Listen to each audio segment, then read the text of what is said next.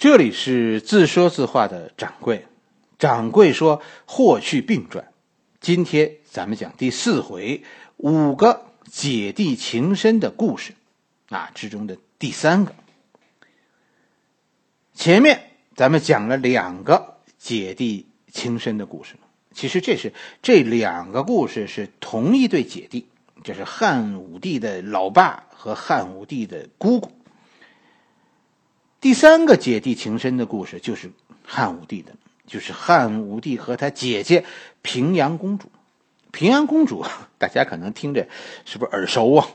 是吧？以前咱们讲过一个，咱们讲过一个唐朝的平阳公主，还记得吗？在在《西游记》里，唐僧的徒弟辩机，是吧？和和唐太宗的女儿私通，哎，那个也是平阳公主，这个是汉朝的。是是汉武帝的亲姐姐，平阳公主，这也是一个啊姐弟情深的这么一个故事。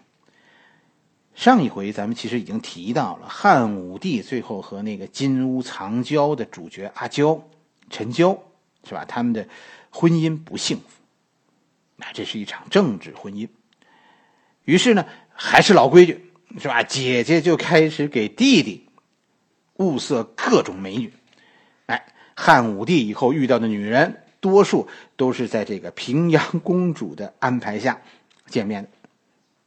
有一次，皇帝就路过姐姐平阳公主家，姐姐这个时候已经训练了好多的贵族美女，但是汉武帝最后一个都没看上。汉武帝其实不喜欢贵族女孩，他喜欢那些就是怎么说亲切的女孩，喜欢那种身上洋溢着阳光的女孩。以后的卫子夫其实也不是皇帝喜欢的类型，只是现在的皇帝还没有遇到过那样的女孩。史书上说呢，就史书上就是说，皇帝一个也没看上这些贵族女孩，皇帝一个都看不上。但是偏偏汉武帝看上了平阳公主身边的一个侍女，也有说是是歌女的，反正是是看上了一个女奴。这个女奴叫卫子夫。这是发生在建元二年的事情，就是汉武帝成为皇帝以后的第二年。从汉武帝这一生啊，和他和几个女人交往的情况看，汉武帝是个挺浪漫的人。他对爱情的这个需求和追求啊，其实是非常强烈的。而且这个人，我跟你说，汉武帝这个人是个非常有女人缘的人。汉武帝首先很聪明，是吧？他以前叫叫刘志。是吧？后来，后来是是汉景帝给他改名叫刘彻的。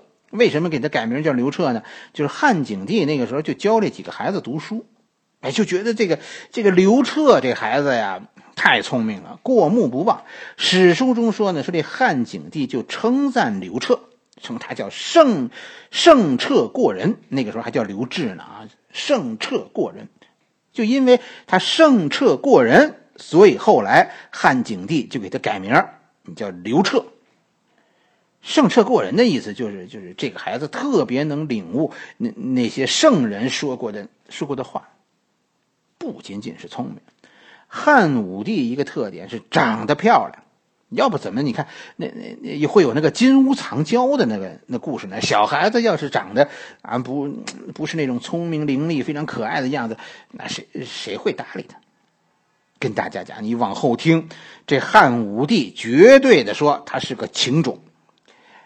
大家了解的汉武帝都是说远征匈奴那种豪迈，是吧？都是巫蛊之祸，一下子株连几万人的那种那种凶恶那种决绝。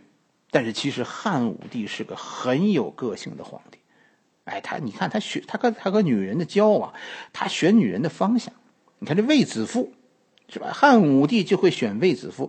卫子夫是个奴隶，他但是他会唱歌，而且唱的很好。你看汉武帝喜欢会唱歌的卫子夫。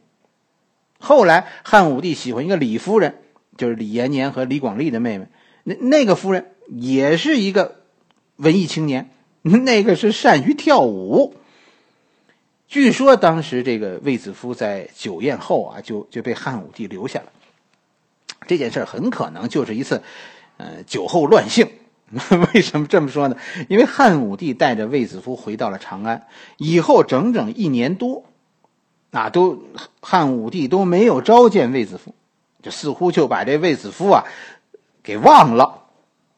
直到什么呢？直到一年多以后，他们见面是在建元二年，直到建元三年，这年啊，皇帝突然倡导节俭，就把宫里的那个用不上的宫女啊，说说都给放出宫去，啊，这这就要把这个宫女儿们呢都都看一遍，啊，这这个皇帝亲自决定谁走谁留，这样皇帝才再次看到卫子夫。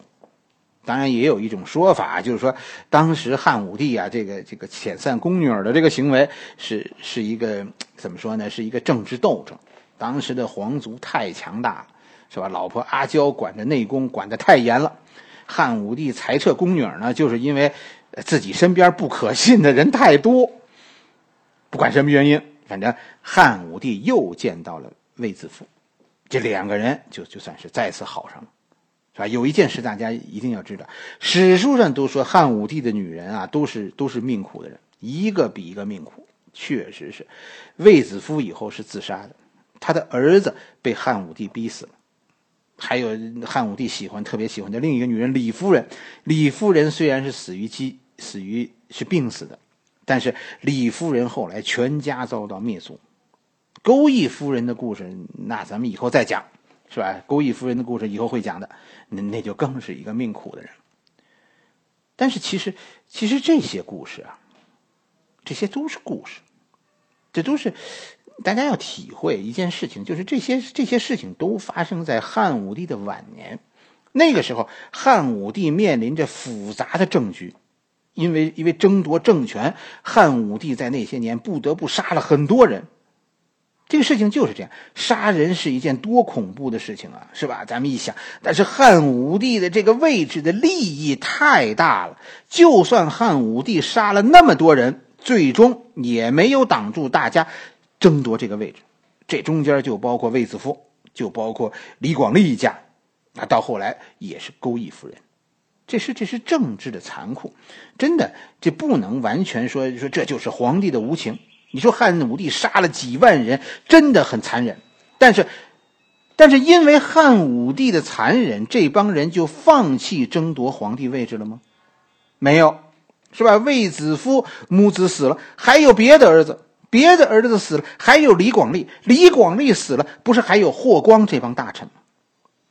这件事儿，你真的不能用说杀了到底杀了几万人来衡量汉武帝的残忍，用杀了几万人是不是阻止了这样的事情的发生，才是说汉武帝是不是真的残忍？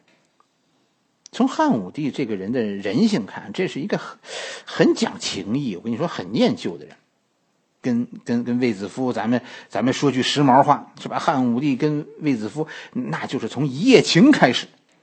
可是再次相遇的时候，你看皇帝，皇帝很念旧情，后来因为念这个情缘，才和卫子夫啊这重续前缘。以后呢，皇帝照顾了卫子夫一家呀。其实大家看，李夫人也是这样，钩弋夫人其实啊，汉武帝待她也是挺好的。皇帝做的做到汉武帝这个份儿上，掌柜看了那么多皇帝，我觉得真的不能说汉武帝无情。建元二年，卫子夫和和皇帝相遇，是吧？在在姐姐的家里，好了那么一把，随后就分开了。到建元三年，跟着就生了一个女儿。汉武帝很高兴，就把卫子夫封为夫人，这 就旱的旱死，咱们说涝的涝死。这边卫子夫一生女孩是吧？虽然说生的是个女孩，但是毕竟生小孩那边那陈娇就坐不住了。史书中说的陈娇虽然是皇后，但始终也没有孩子，啊，这个这个在汉朝咱们讲了太常见了，是吧？所以所以这个陈娇呢，也不知道咱不知道他怎么想的啊，他就开始使用巫术，史书中称为媚道，是吧？这这个我跟你说，这真的是报应。当年陈娇的母亲定陶公主，不就是说这个骊姬是吧，在别人背后吐唾沫吗？那就是媚道。是吧？就就是巫术的一个媚道，就是巫术的一个门派。汉武帝呢，其实也是遇到了很奇怪的事情，偶然性的事件，是吧？那汉景帝是是是因为生病，是吧？最后怀疑怀疑这个立即使用巫术。汉武帝也遇到一件奇怪的事情，汉武帝遇到的这个奇怪的事情是什么呢？是一直到汉武帝二十九岁，汉武帝也没有儿子，姑娘生了一大堆，汉武帝呢心里就开始，这这个老刘家的人不迷信吗？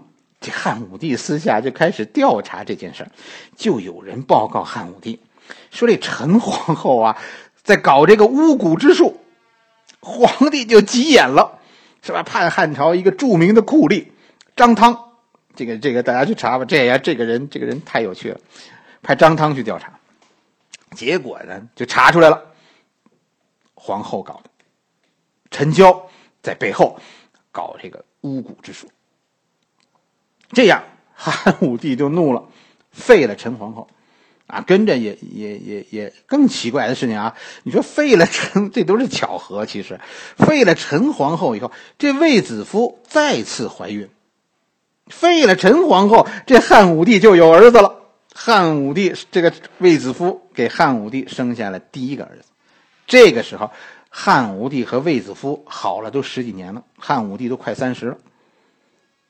哎，关键是率先生下长子，这是卫子夫厉害的地方。前面那个挡原来挡在前面的陈娇皇后，现在已经被废了。就这样，卫子夫顺理成章做了皇后，他唯一的儿子做了太子。虽然汉武帝后来又喜欢了别的女人，你比如说舞蹈家李夫人，是吧？后来还还喜欢那个天真烂漫的钩弋夫人，但是。卫子夫的皇后的位置其实始终也没有变，他的他的儿子的太子的位置也非常的稳固。皇帝喜欢一个女人呢，也就开始重用他的兄弟，这家人也就成为啊皇帝倚重的力量，这就叫外戚，对吧？哎，大家注意，汉武帝跟大家说是非常念旧的一个人的另一个证据，就是汉武帝和卫青的关系。其实到了中年以后，汉武帝在政治上就开始和卫青有分歧，也也不喜欢卫子夫了。卫子夫老了，是吧？皇帝人喜欢那个天真烂漫的，是吧？哎，他喜欢什么李夫人？啊，那个时候皇帝是喜欢李夫人，但是汉武帝并没有说我就拿下卫青，啊，也并没有说说我卫子夫老了我就我就换换皇后换太子，没有。甚至于他为了害怕有人陷害卫青，让卫青和和和姐姐结婚。《史记》当中说呢，卫青因为为人低调，所以所以他在失去了汉武帝的这个关注以后呢，因为他为人低调，所以没有人陷害他。其实我跟你说这句话呀，是是没有社会经验的一种一种表现。只有说没有在咱们中国对中国社会不了解的人，才会这么说。卫青所处的位置就决定了，即便他再低调，他也会有人攻击他。不是他他得罪了谁，他做了什么错事？不是，是你占据的这个位置，别人因此而得不到这份利益。攻击你，并不是你你的人缘的好坏，是因为什么？因为利益。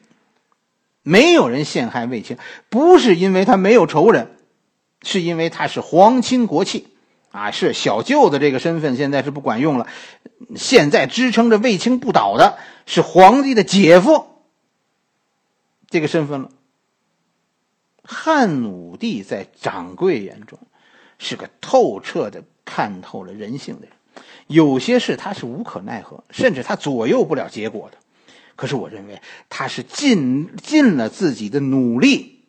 努力保护着身边那些人，大家记住，掌柜这个，对啊，对汉武帝人情味很重，啊，说他是个人情味很重的这个结论。以后我们将也站在这个角度去去看另一个汉武帝身边的人，是吧？被汉武帝害惨了的那个司马迁。霍去病传以后的下一步就是司马迁传。掌柜提醒大家的就是，汉武帝其实是照顾了卫青，保护了卫青的。同样，汉武帝也照顾了李夫人的哥哥李广利。我们常说的所谓的汉武帝杀钩弋夫人的故事，其实我跟你说，那是野史，是不靠谱的。正史当中，汉武帝临死的时候的局面已经非常混乱，以霍光为首的这批大臣已经控制了朝局。汉武帝已经失去了他的集权，是吧？《汉书》中说说汉武帝曾经劝钩弋夫人：“我死后你赶快跑。”钩弋夫人不走。《史记》和《汉书》都没有记载说说汉武帝杀了钩弋夫人这件事，都是说他死于病死于甘泉宫。至于说汉武帝说啊，说他害死了卫子夫母子。是吧？那那是因为卫子夫支持儿子和和儿子的老爸对垒疆场，确实，汉武帝的儿子是发动了叛乱。汉武帝对李广利灭族，那是因为李广利支持自己的外甥搞政变，要要夺权，要夺汉武帝的权。还是要抢老爸手里的这个皇帝位子，你说汉武帝的这些，我觉得这都算算自卫，是吧？这算应该原则上说算算正当防卫，就算有过失，那也叫防卫过当。咱们凭什么说说汉武帝是个冷酷无情的人？就是这样。其实我们从一个个汉武帝和他的女人的故事中，我们看到的是一个，是一个非常鲜活的例子。汉武帝是个很很念旧、很能照顾身边的人的皇帝。冷酷不是这个人，不是汉武帝这个人，而是而是那个皇帝汉武帝。他待在他的位置上，有些事情不得不冷酷，这是他的工作。但是他的内心里。大家体会，汉武帝是个很温情的人。好了，今天的故事我们就讲到这里。